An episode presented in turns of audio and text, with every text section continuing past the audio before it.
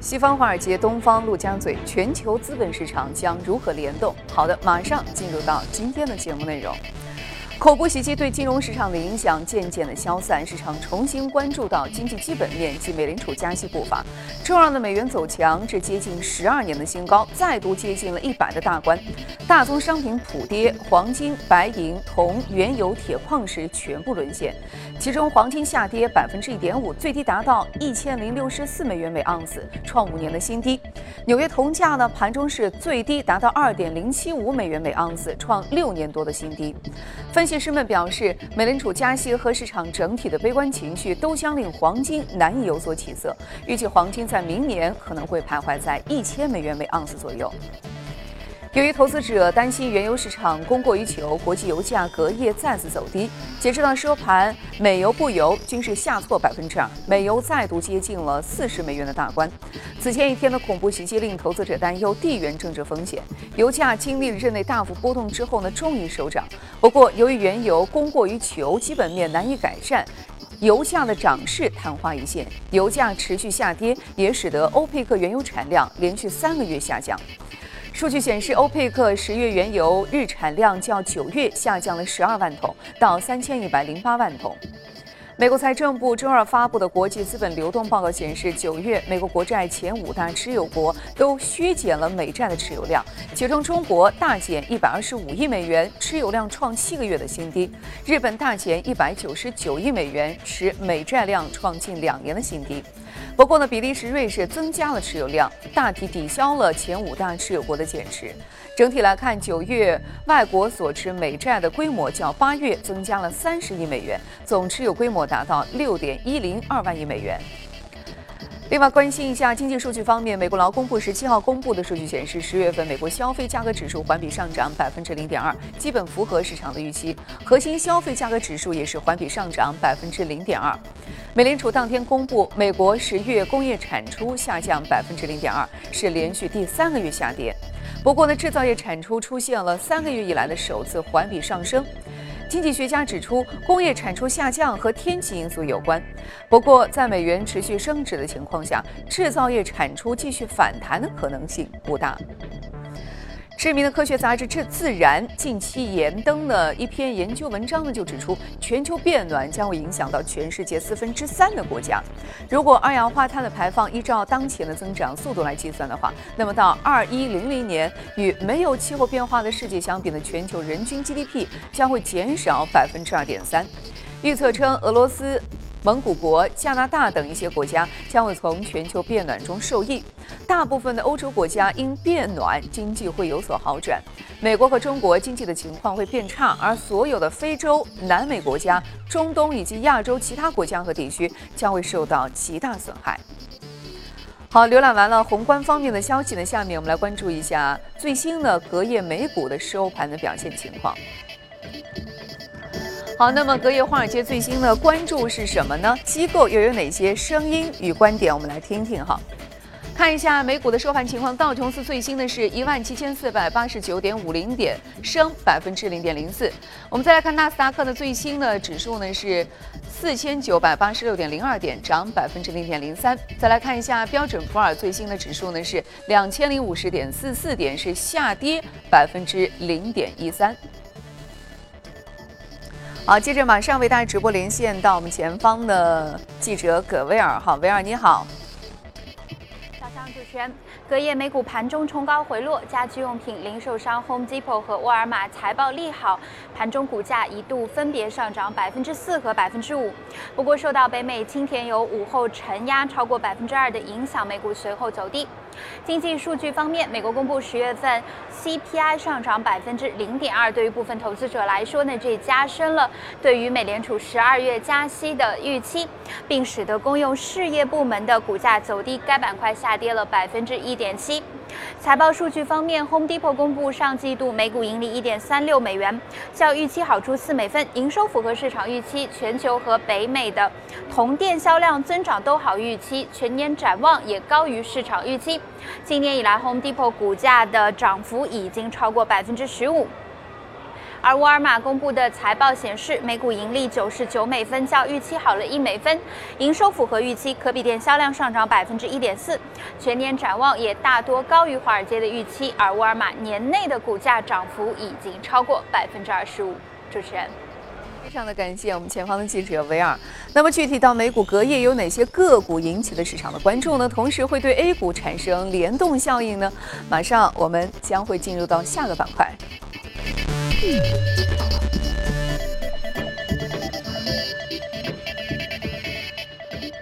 好，接着呢，我们为大家介绍一下来到我们今天演播室的这位嘉宾。哈，这位嘉宾呢是华创证券机构营销部的副总监简佳。简佳，你好。哎，你好。嗯，好，接着我们来看看这个隔夜的一个情况的表现哈。我们看到上个周末巴黎的恐怖袭击事件，应该说相当的不幸哈。对，很多人都把它是比作法国版的九幺幺事件。其实我们会发现，这样的一个事件，大家更关心的是它背后对金融市场的冲击到底怎么样。对，其实我们认为啊，我们认为巴黎这次恐袭事件，其实对于短期市场可能会啊，整个的一个恐慌的一个情绪可能会上升，但是长期来说，对于金融市场来说，最主要的还是经济基本面的一个情况。那我们看到上周五其实很不幸啊，巴黎发生了这样的一个严重的一个恐袭事件。那么周一的市场，呃，明显的整个市场的这样的一个恐慌情绪是出现了上升啊，像。啊，特别是一些避险资产是流出了欧洲市场。我们看到欧元对于美元是出现了一个大幅的一个下跌，那么美元是出现了快速的上涨。那么其他的一些避险资产，像黄金、像日元，也是出现了啊比较明显的这样的一个上涨。但是我们说这这样的一个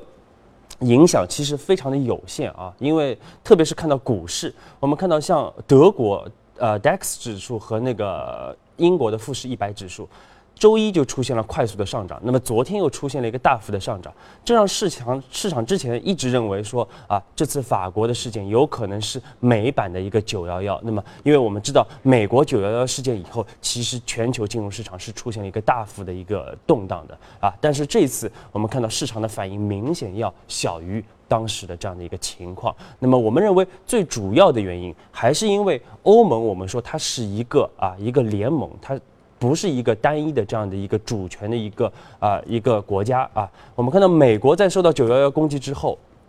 它是举全国之力去发动了阿富汗战争啊，就使得这个啊这个，但是我们看到这次欧洲啊，我们看到 I ISIS，首先它相对于基地组组织来说，它在欧洲的植根更深，而且它。可能制造的威胁更大，因此目前来看，欧洲国家啊要联合来强力的来抵制 ISIS 的这个决心并不是特别大的啊。那么另外我们说，其实这样一个事件之后，但是我们看到这样的一个事件之后，各个国家它的一些安保方面的一个措施啊，它会啊进一步的一个加强，那么这样也会。降低我们说未来恐怖事件发生的一个可能性，也会降低市场的这样的一个恐慌的情绪。因此，我们说啊，这个啊，主要我们说这个金融市场还是看经济基本面，这个短期的影响正在逐步的一个消退当中。短期的黑天鹅事件会逐步的缓解。那么我们看短期的话，到底哪些具体的板块可能会受到比较大的波动和影响？另外呢，我们想就是大家都比较关心的，美联储的加息步伐是不是会因此而受到一些减缓或停滞？是对我们看到其实最直接的，我们能想到的就是对于啊旅游行业的一个冲击啊，包括与旅游相关的像啊娱乐行业啊，包括像那个零售行业的这样的一个冲击。但是我们说，法国政府为了抵冲这样的一些行业的一些衰退啊，它肯定会采取一些这个呃，包括一些积极的一些财政政策啊，扩大整个的预算。我们看到法国已经明确提出，到明年它的一个赤字率要上升到三点三啊，也是超出了欧盟的这样的一个标准。那么这也是一个特殊的一个情况。那么同时，我们说欧洲央行也会进一步的加强它的一个。货币宽松的一个做措施，因此很大程度上会抵冲整个的一个经济的下滑。而且我们看到，二零一四年马德里也是发生了连环爆炸事件，二零一五年伦敦也是发生了地铁爆炸事件。但是之后其实。当地的政府都是对于相关的产业啊，是进行了一定的扶持啊，来对冲整个行业的一个下滑啊。那么，因此我们说，对于这个经济的影响还是比较有限的啊。另外，我们刚才主持人也问到了，其实就是对于美联储的这样的一个加息的一个影响啊，因为很多人也是担心说，这个会不会对美联储加息有一定的这样的一个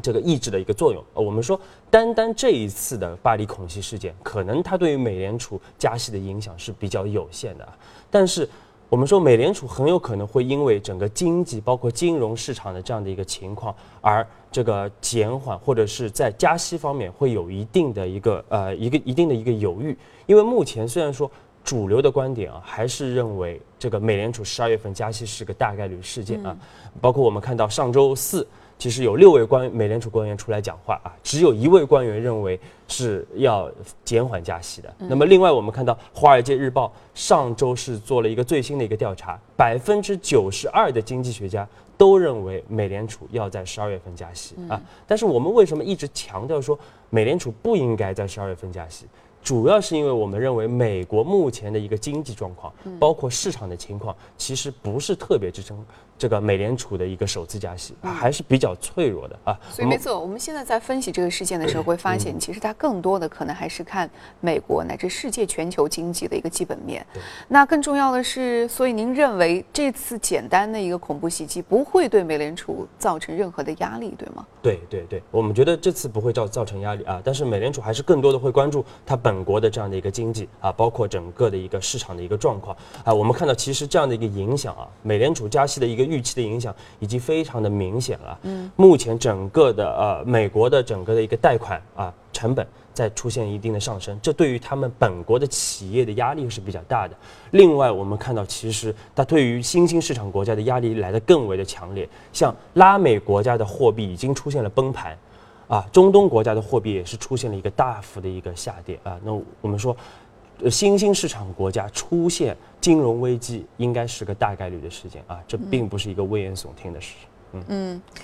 那我们先说说这个，呃，我看到昨天的这个异动美股啊，啊，异动美股这个有一家公司上涨幅度会比较大啊，百分之二十九点三六啊，那么它是叫 Air Gas 啊，其实这个呃。其实它是一个，它是一家什么样的公司？它其实是全美啊整个工业气体的这样的一个龙头企业。我们说工业气体，它主要是运用在啊像工业领域啊，包括一些医疗领域、一些安全领域的一些气体方面的一些销售。我们看到它在二零一四年整体的一个销售量就达到了五十三亿美元之多啊。那么昨天。这这是一家很大的公司啊，市值差不多有一百亿美元啊，但是它昨天还是出现了一个百分之二十九的一个大幅的上涨啊，主要是因为这个全球的这样的一个工业气体的龙头，也就是法国液态气体公公司啊，对。Air Gas 是提出了一个一百三十四亿美元的这样的一个要约的收购，而且是全现金的这样一个要约收购啊。我们看到这样的一个收购，直接导致它的股价出现了一个接近百分之三十的一个涨幅。所以我们说，在目前啊，美联储加息之前，还是处在一个低利率的一个环境之下。那么在这样的一个环境之下，我们认为全球的这样的一些。兼并收购的案例还会不断的出现，特别好。那异动美股榜的相关的内容呢，我们就暂时了解到这里。欢迎回到正在直播的从华尔街到陆家嘴，下面呢是一组最新的全球公司资讯。欧洲汽车制造商协会十七号发布的报告显示，十月份欧洲的主要市场的新车销量同比增长百分之二点九，到一百一十万辆，连续第二十六个月实现增长，但增速放缓到五个月的新低。不过呢，因为排放丑闻的影响，欧洲最大的汽车厂商大众汽车当月的销量下降了百分之零点八，其欧洲市场的份额也下滑至百分之二十五点二，低于上年同期的百分之二十六点一。全球最大的社交网站运营商 Facebook 呢，开始允许谷歌抓取和锁索引其移动应用。在智能手机上显示的谷歌搜索结果将出现一些来自于 Facebook 应用的内容，包括公开的个人档案信息。用户点击搜索结果之后，将会进入 Facebook 应用里的相关篇幅。不过，谷歌的搜索结果无法显示通过登录才能够看到以及私人的 Facebook 应用内容。德国铁路公司周二宣布，将在上海设立采购办事处，以将其国际供应商网络扩大至中国。德国铁路每年的设施升级预算高达一百亿欧元，其中呢很大的一部分被现有的三大供应商阿尔斯通、西门子与庞巴迪瓜分。德国铁路呢预计到二零一七年，中国铁路将能够参与其车轮或是轮组合同的竞争，但是在采购列车还为时尚早。在全球经济疲软、大宗商品价格下滑的背景之下，全球最大的化工集团之一巴斯夫集团的亚太区总裁表示，他们依然对化工行业以及中国的经济充满信心。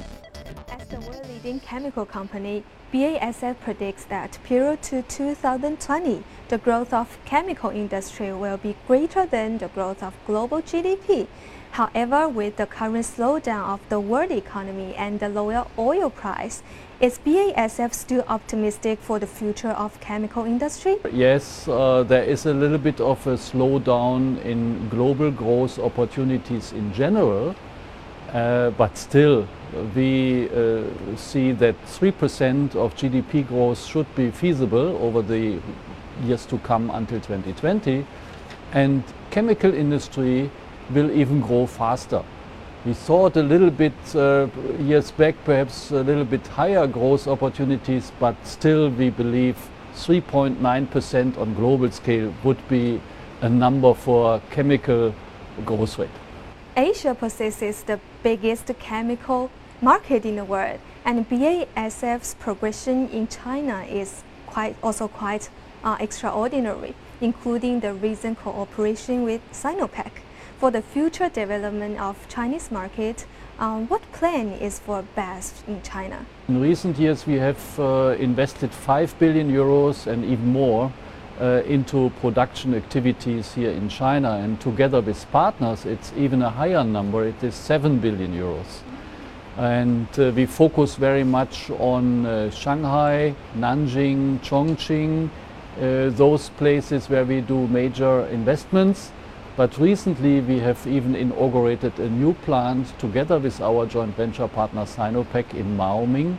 in Guangdong province. German launched the Industry 4.0 and China published Made in China 2025. BASF as a German large enterprise, what's your perspective towards um, Industry 4.0 and Made in China 2025? Do they have commonality? From my understanding, both of the activities uh, are very complementary. Looking into aspects where digitalization can help to improve, for instance, manufacturing in a sense of uh, lifting up quality or have a uh, production which is running more smoothly uh, with less uh, perhaps even impact on environment and as such will be more sustainable. That would be one aspect. Having shorter, faster running networks, closer interaction uh, between industry like chemical industry with our customers. We call it uh, to integrate production facilities. We have even a German word which is international, internationally known and that is Verbund. So Industry 4.0 is very much in that direction. Bring things closer together and integrate. China is going through reform and structural transformation, and its economy is experiencing some uh, downward pressures, and its third quarter GDP dropped below 7%. Are you still confident in China's future economy? BSF is uh, well established here in China, and we are here for the long, long run to do business. And uh, if there is a certain cool down just right now in the growth opportunities of Chinese economy, we still believe all the growth opportunities, all the levers for that, they are still intact. And therefore we will be ongoing to do more investments here in China. We bring this innovation campus here to China because we very much believe in the qualitative growth in China. Yes, there is a certain calm down of the growth rates, but still all the levers for growth are intact. 好看过了全球公司的动态呢，我们回来和嘉宾一起来聊聊今天值得关注的一些美股。先来看一下美股放大镜。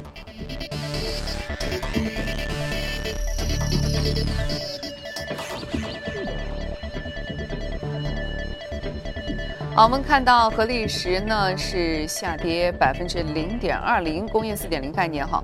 还有一个呢是太阳充电桩是下跌百分之六点六一哈。好，我们来看一下这个太阳城哈。我们说到新能源汽车板块，一直是你最爱的这个板块之一哈。节目当中呢，应该说我们也是多次的有和我们提到。记得上次你提的时候，在八月份详细的跟我们介绍过，然后之后它的涨幅也是非常的剧烈哈，涨了百分之两百。那现在你看这个回过来的话，目前这个时间点，充电桩板块包括整个新能源汽车板块还值得关注吗？对，其实我们先简单说说 Solar City 啊，Solar City 也是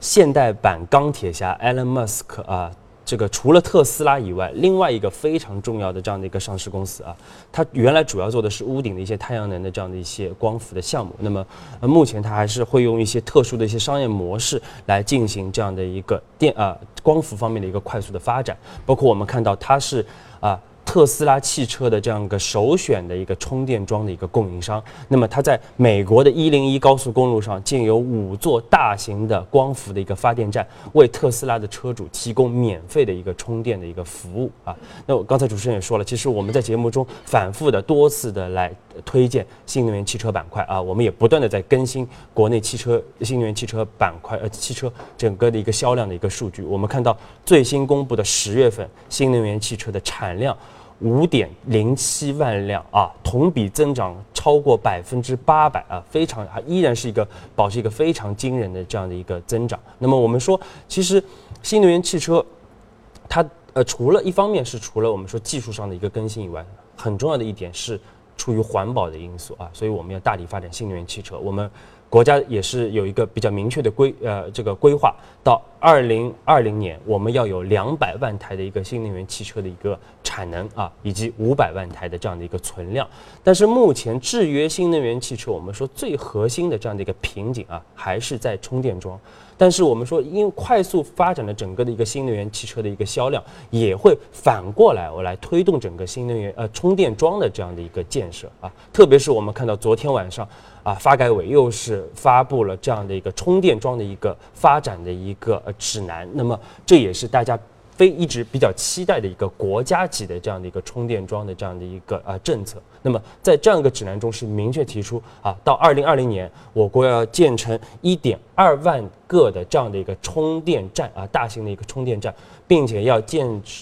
建成四百八十万套的这样的一个充电桩啊，那么也就对应的我们说，差不多有一千三百四十亿元的这样的一个产值，要在六年之内完成啊，这是一个非常大的一个啊一个体量。最关键的这这还是一个国家级的一个政策哈。对，特别然后我们还要强调的一点就是。其实充电桩它不仅仅说只是一个充电的这样的一个一个用处，而且它可能会变成一个非常重要的一个入口啊，像一些广告啊，包括啊像保险、售车啊，还有很多其他的一些大数据的服务都可以对接到其中啊。因此，它对应的这样的一个产值，我们认为。到二零二零年，如果按照五百万台的存量的这样一个新能源车来计算的话，就这个光充电这样的一个网的这样的一个利润，就有可能达到五百六十亿元啊！所以，因此我们说整个市场还是非常的这个啊兴旺的啊，也是值得投资者要重点关注的这样的一个板块。嗯，那重点关注的话，你有没有一些特别的一些相关的一些概念个股？这这个我们也是列在那个屏幕当中啊，大家可以好，我们可以通过屏幕共同来关注一下哈，那就是上海普天。特瑞德、万马股份、许基电器和动力源，哈，好，那感谢嘉宾今天的解读。今天的播出内容呢，你可以通过我们的官方微信公众号“第一财经资讯”来查看。您有什么样的意见和建议呢？也可以通过微信留言。此外呢，您还可以到荔枝和喜马拉雅电台搜索“第一财经”进行收听。